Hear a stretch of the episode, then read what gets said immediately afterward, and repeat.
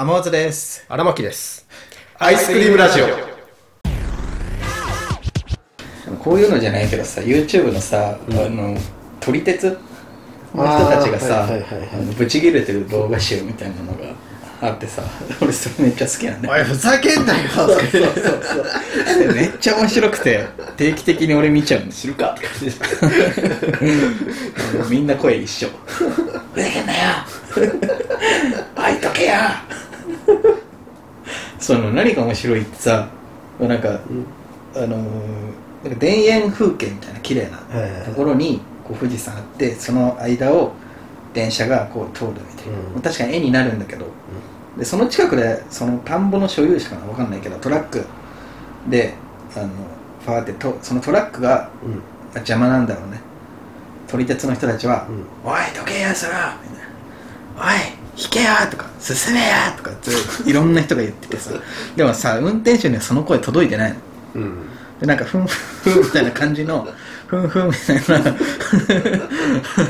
っちはもういつもののどかに運転してるのに、そのこっちサイドではめちゃめちゃブチ切れてるっていうなんかその緊張と緩和じゃないけど その温度差でいつも笑っちゃうんだよ全然、そそっちの事情なんてどっちもお互い知らないから、そうそうそうそうそう。お互いに分かってないから。そうそうそうすっげえ面白い。あのこの間もなんか江ノ島のさあったじゃん。あの江ノ電がさファーってこう通るところでうん。横でなんか外人がさ白人のさ人があの自転車乗ってうん。これで手上げ片手上げてさなんかみんな写真撮ってて みんな俺のこと写真撮ってるみたいなのわかんないけどね外人がこの江ノ電の横でチャリで並走しながら片手で走ってるみたいなのあったじゃん。知らんけど。え知らん？結構有名だったよ。見てない。でおい、どけや！それも全員同じ声。おい。で、結構、その、うん。バズって、その外国人の人は江ノ島で、なんかハンバーガー屋さんみたいな経営してる人でその、あの、材料を使いた帰りうん。の、まあ自転車で、まあそういうことがあったみたいな。困惑してたのね。いや、なんか結構ノリノリで。日本語わかんのかな？うーん、で、やっぱ撮り鉄の人がやっぱめっちゃ叩かれてんのよ。なんかそりゃそうよ。そうそうそうそうそう。でもさ俺も撮り撮り鉄の人たちをさフォローするわけじゃないし、うん。外国人の人が悪いって言わないけどさそのどけよみたいな感じ？うん。雰囲気伝わんなかったのかなってちょっと思ったけどね、うーん。うん、まあ、何が、え、何がみたいな、なるんだ。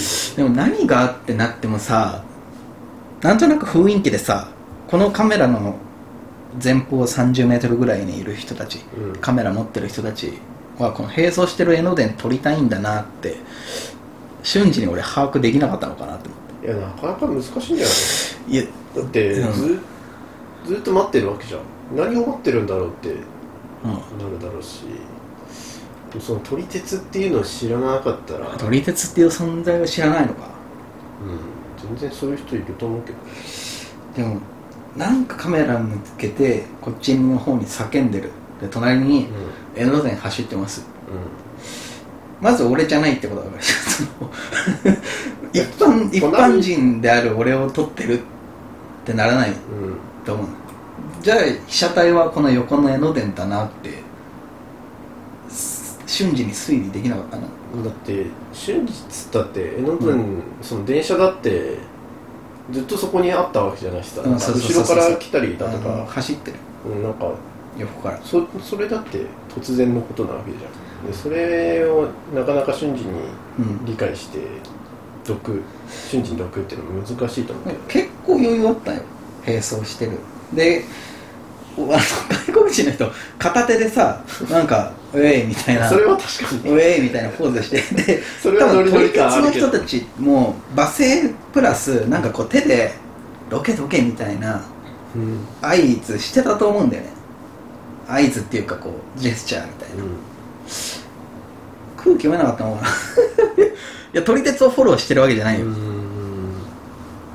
難しいの。か難しいんじゃない本当にう。んなんだろうってなるだけだと思うけど。なるかな、うんなる。うん。俺も多分急にその場面来たら分かんないと思うけど。うん。仮に空港とかでさうん。うん飛行機取りたい人たちがいてすでもさあの例えば街歩いててさあの銀座とかでこの間あったんだけど銀座駅に向かう途中になんかその歌舞伎かな？歌舞伎のあれの建物みたいなのがあって、うん。でそのポスターがあってさでそのポスター撮りたいのか分かんないけど主婦の人たちがさ2 3 0メートルぐらい離れたところからカメラをさ、あのでセットしててセットっていうかまああの手でカメラ撮ろうとしててうん。もう分かるじゃん。俺こう歩いててあこれ撮りたいんだなみたいうん。なで通る時にうん。ちょっとこう早足でさ撮ってあげたりさうん。ちょっと中腰になって通るみたいな空気は読めるわけよ。それが目立つんならねその被写体が目立つものなら。だったとしたらさ並走してる江ノ電。だって江ノ電ってさ日常じゃんその人にとってああうんその空港で飛行機とか、もうなんか場所はすごい限定されてるしまあ撮るものといったらうん。飛行機しかないだろうなって思うんだろうけど、うん。その日常のまあどこにでも、まあ、その人からしたら江ノ電はまあただの電車だろうしうん。なんかパッと思いつけない気がするあーえ横浜線とかでもじゃあ思うのか。けどねうんそんな感じじゃない？横浜線俺横浜線沿い歩いててうん。なんかこう30メートル越しにカメラ構えてる人いたらもうでも俺横浜線の電車撮ってるんだろうなって思っちゃうけどね。あそう。うん。でもカメラのレンズって絶対電車の方向いてると思うんだよ。うん。角度的に。そうか。うーん。まああとは知ったこっちゃないってのがある、ああうん。俺だったら知ったこっちゃないの、毒か。うん罵声浴びられててもいやここはもう俺が俺はもう通るって決めたから。知らんわ。それだよそれだろ。だってその撮影だっていつ終わるか分かんないしさなんかずーっと撮り続けてるのかもしれないし。うん。いやでもどいちゃうな俺。どうなんだろうな。優しいね。でも撮り鉄うん 普段から俺動画見てるから俺もちょっと言っちゃうかもしれないさ。あえてあえて罵声聞きたいから。優しくなかった。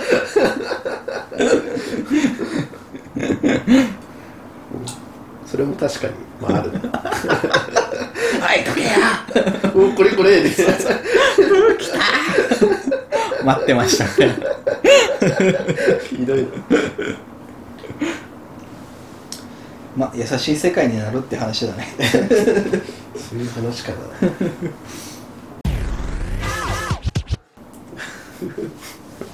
またなんかアニマール一人抜けてなかっその話する？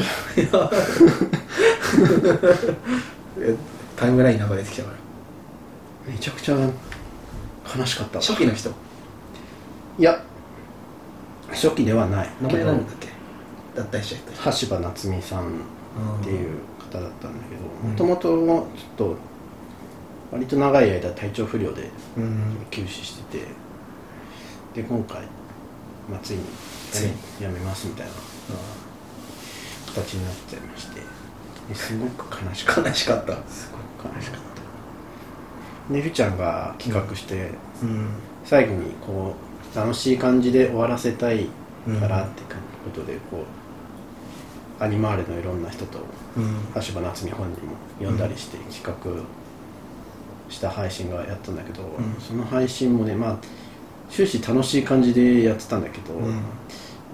最後の方でこうレターメッセージみたいなビデオメッセージみたいな感じでいはい。ろんな人から来た時にこう、うんその一人一人がこんなことあったよねみたいなあの時嬉しかったですみたいなね、うん。話をしてもうすごいねうん橋場夏美が入ってからのこの活動がこうあバーってフラッシュバックのようにねあ思い返されてうん。もう涙が止まらなかったね。荒牧が。荒牧が。しっかり泣いた。しっかり泣いたしっかり2週間ぐらい落ち込んだね。そんなに。そう押してたわけじゃないでしょ。そうなんだよね。そう押してたわけじゃないんだけど、うん。やっぱりねその一視聴者うん。としてこうアニマレのメンバーだったっていうのがねすごいやっぱ心にあったんだろうなって思って自分の中でも、うん、すごく悲しかったね。2週間。